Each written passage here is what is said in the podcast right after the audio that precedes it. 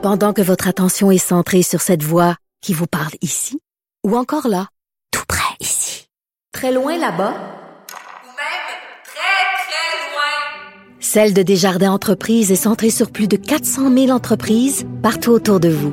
Depuis plus de 120 ans, nos équipes dédiées accompagnent les entrepreneurs d'ici à chaque étape pour qu'ils puissent rester centrés sur ce qui compte, la croissance de leur entreprise. Parce qu'en immobilier, pour être à son affaire, suivez les conseils de nos experts. Via Capital, les courtiers immobiliers qu'on aime référer. Bonne écoute. Cube Radio. Cube Radio. En direct à LCN. On a entendu euh, Justin Trudeau plus tôt dans le bulletin hein, qui veut pas provoquer le géant indien. Euh, nouvelle réplique là, de New Delhi qui a suspendu le traitement des visas pour les Canadiens. Ça ressemble à une escalade là, qu'on qu'on voulait pas. Plusieurs commencent à remettre en question la sortie en chambre de Justin Trudeau. Et Mario, tu posais la question là, dès le début de l'affaire, est-ce qu'il n'aurait pas dû euh, laisser les ministres faire le boulot? Ça demeure mon impression, mais je vais ajouter un élément aujourd'hui. C'est-à-dire, est-ce que... Hum. Est-ce que M. Trudeau, son entourage, ont pris la pleine mesure? Là? Tu sais, tu sais, des dominos qu'on fait débouler, là, tu pousses le premier domino, faut que tu regardes avant qu'est-ce qui va débouler en arrière. Là.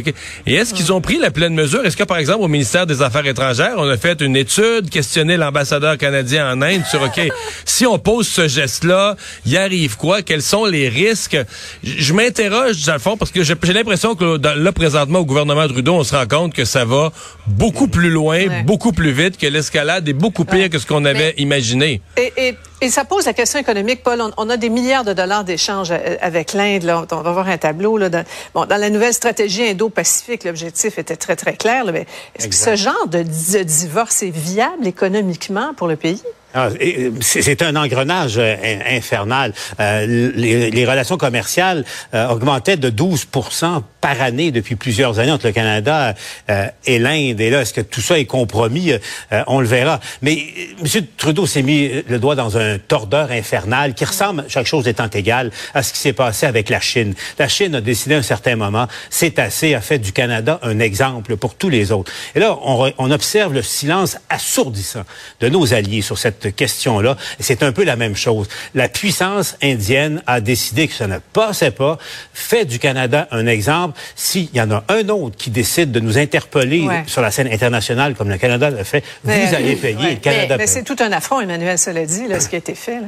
Oui, mais le fond de l'histoire, c'est que si le Globe and Mail avait pas été sur le point de sortir cette nouvelle-là, Ouais. M. Trudeau se serait pas levé en chambre, il l'aurait pas fait. Ouais. Et la raison pour laquelle il s'est, il s'est senti obligé d'en donner plus que le client demandait, c'est pourquoi? C'est parce qu'il est pris depuis un an empêtré à avoir mal géré les dossiers d'ingérence. Et donc, finalement, cette, cette confrontation avec l'Inde devient la culmination absolue de tout ce qui a cloché dans la façon dont le gouvernement gère ces enjeux-là. Parce qu'objectivement, cette ingérence indienne, elle n'est pas nouvelle. Ça fait des décennies que l'Inde s'insurge contre le traitement que le Canada réserve avec des gants blancs jusqu'ici aux militants sikhs indépendantistes. Une communauté extrêmement importante. Ah oui, c'est ça. mais ça. Un assassinat politique en, en territoire canadien. Il n'y a pas un gouvernement sur la planète qui peut laisser passer ça, Ouais. soit dit en passant. Ouais, voilà. Euh, parlons de l'Ukraine, la grande visite à Washington aujourd'hui, après ses discours à l'ONU, le président ukrainien qui est reçu à la Maison-Blanche aujourd'hui, demain à Ottawa. Euh, Zelensky doit garder, Mario, l'intérêt et l'indice d'indignation élevé, là, un an et sept mois euh, et des poussières après le début de l'invasion russe. Oui, et, et surtout garder, ramener le pourquoi de cette guerre, pourquoi nous, on est des alliés importants pour l'Ukraine, pourquoi il est dans l'intérêt du Canada, des États-Unis que la démocratie puisse vaincre face aux gestes de Poutine, parce que, bon, ça va être vrai au Canada demain, mais soyons réalistes, c'est aux États-Unis aujourd'hui, c'était la rencontre, les rencontres clés, parce que les États-Unis, pour fournir de l'argent et de l'armement, c'est le pays numéro un. Et, et aux États-Unis, on va être en élection l'année prochaine. Et plus on approche d'une élection, plus M. Biden, plus les, les gens qui veulent se faire réélire, là, c'est, c'est le pain puis le beurre de tes électeurs, là, puis les grandes affaires internationales, puis les milliards à l'étranger, euh, faut que tu les expliques, faut que tu fasses attention. Donc, je comprends que Zelensky a besoin de convaincre l'opinion publique américaine Ouais. de l'importance de, de le supporter. C'est ça. Donc, il sera, on le répète, au Canada demain. Évidemment, ce sera euh, couvert abondamment euh, sur euh, nos ondes et sur toutes nos, nos plateformes demain. Je veux vous entendre sur quelque chose de fondamental en terminant.